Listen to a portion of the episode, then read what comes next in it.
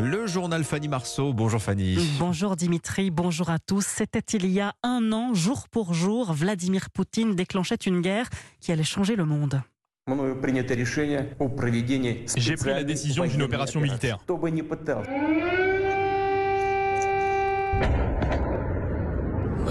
Nous sommes tous ici défendant notre indépendance, notre pays.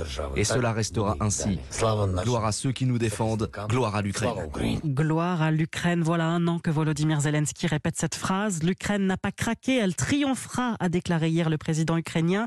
Au premier anniversaire de l'invasion russe, l'Assemblée générale des Nations unies a réitéré son soutien à Kiev, exigeant le retrait immédiat des troupes russes et appelant à une paix durable. Résolution que n'a pas votée la Chine. Pékin appelle néanmoins cette nuit à la reprise du dialogue entre les deux belligérants. Européens, européens et américains prévoient de leur côté de nouvelles sanctions alors que les pays du G7 se réunissent à leur tour aujourd'hui. Le soutien des Occidentaux, l'une des clés de la résistance ukrainienne qui compte surtout sur l'abnégation de ses soldats comme Mikita, lieutenant-chef de 22 ans, à la tête d'une unité de tanks sur le front du Donbass. En un an, il n'a eu que 10 jours de permission.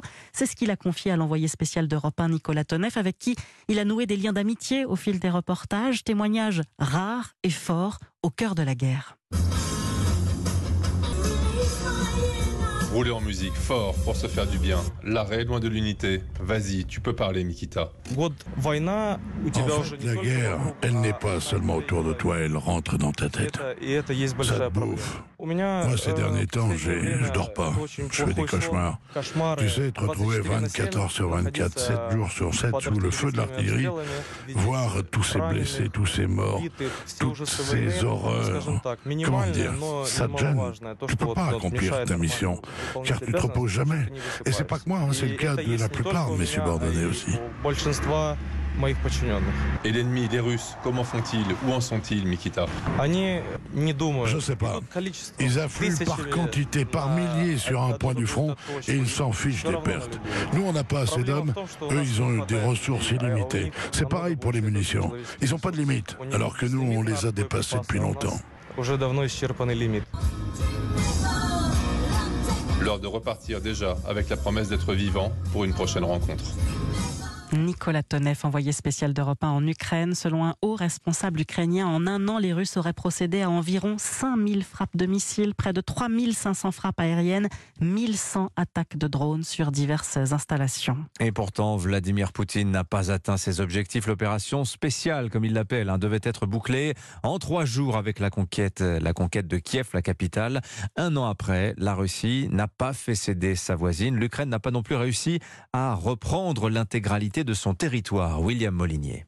Fin janvier, la Russie occupait 18,08% du territoire ukrainien. C'est près de 11 points de plus qu'avant l'invasion il y a un an, quand Moscou contrôlait déjà la Crimée et une partie du Donbass.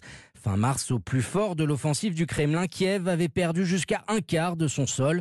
Ce décompte très précis est le fruit des travaux remarqués d'un cartographe sur Twitter. Selon cet observateur avisé qui préfère rester anonyme, les territoires perdus représentaient au 31 janvier dernier 109 105 km, soit l'équivalent de la superficie d'un pays comme la Bulgarie. Si l'armée ukrainienne a repris du terrain après les contre-offensives sur Kherson et Kharkiv l'été dernier, elle recule néanmoins tous les jours un peu plus, certes, dans des proportions faibles. Au cours du mois de janvier, les Russes ont à nouveau gagné 278 km, mais au prix d'immenses pertes.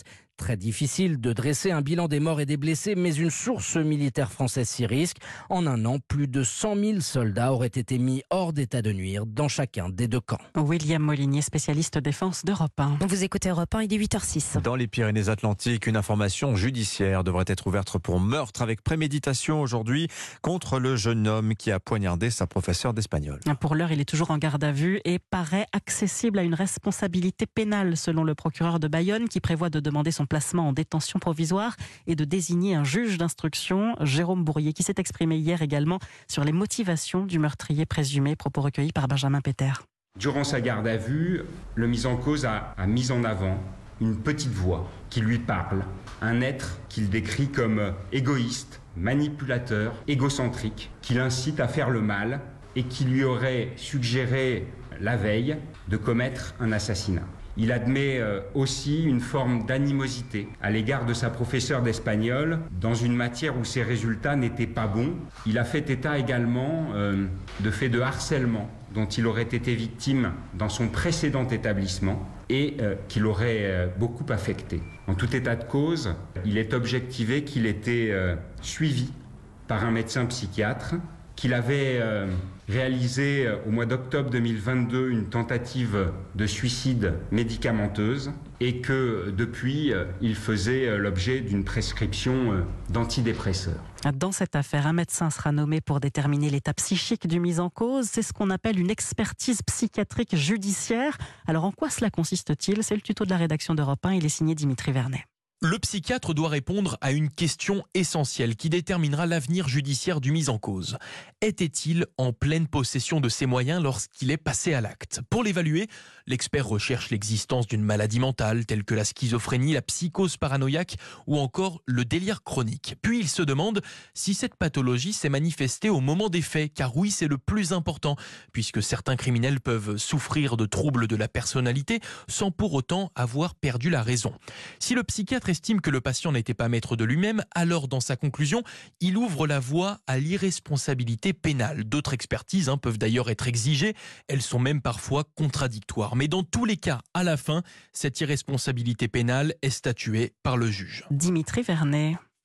Le tuto de la rédaction d'Europe 1, la notice de l'info tous les jours dans votre journal de 8 heures. Enfin, c'est Emmanuel Macron qui ouvrira le bal demain au Salon de l'Agriculture, 59e édition, et pas moins de 600 000 visiteurs attendus. 2500 animaux, des centaines d'agriculteurs et parmi eux, Baptiste Quevalier. C'est la première fois que ce jeune éleveur de moutons boulonnais participe à la plus grande ferme de France.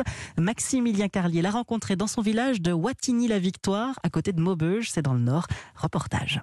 Baptiste brosse une dernière fois son mouton boulonné, Boulgour. Direction Paris ensuite et le salon de l'agriculture.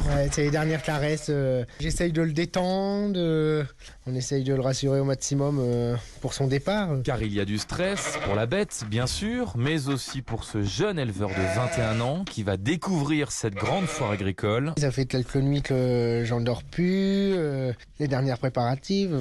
C'était mon rêve depuis mon enfance d'aller au salon de l'agriculture la valise est prête avec chemise blanche et gilet en laine. Juste à côté son père, également le maire du village, est forcément ravi. Je suis très fier que ce soit mon fils et très fier pour la commune qu'il y a un représentant euh, au salon. C'est super, magnifique.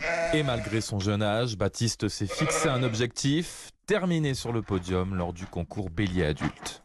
Wattigny la victoire, Maximilien Carlieu, Europe 1. Et puis c'est le grand jour pour les Césars, Europe 1, partenaire de la cérémonie avec Canal+, pour vous faire vivre la 48e, euh, le 48e cérémonie en direct, en clair et en exclusivité. Un jury présidé par l'acteur Tahar Rahim, neuf maîtres de cérémonie se succéderont sur scène. Mention spéciale pour le réalisateur américain de Fight Club et Gone Girl, David Fincher, qui recevra un César d'honneur.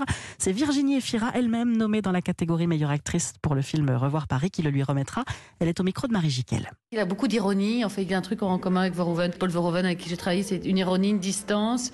Et du coup, oui, quelque chose d'assez simple et immédiat. Le film, oui, qui m'a le plus, euh, comment dire, bouleversé, changé, c'est Gone Girl. C'est pas spécialement optimiste, hein, ces films sur le naufrage obligatoire du couple.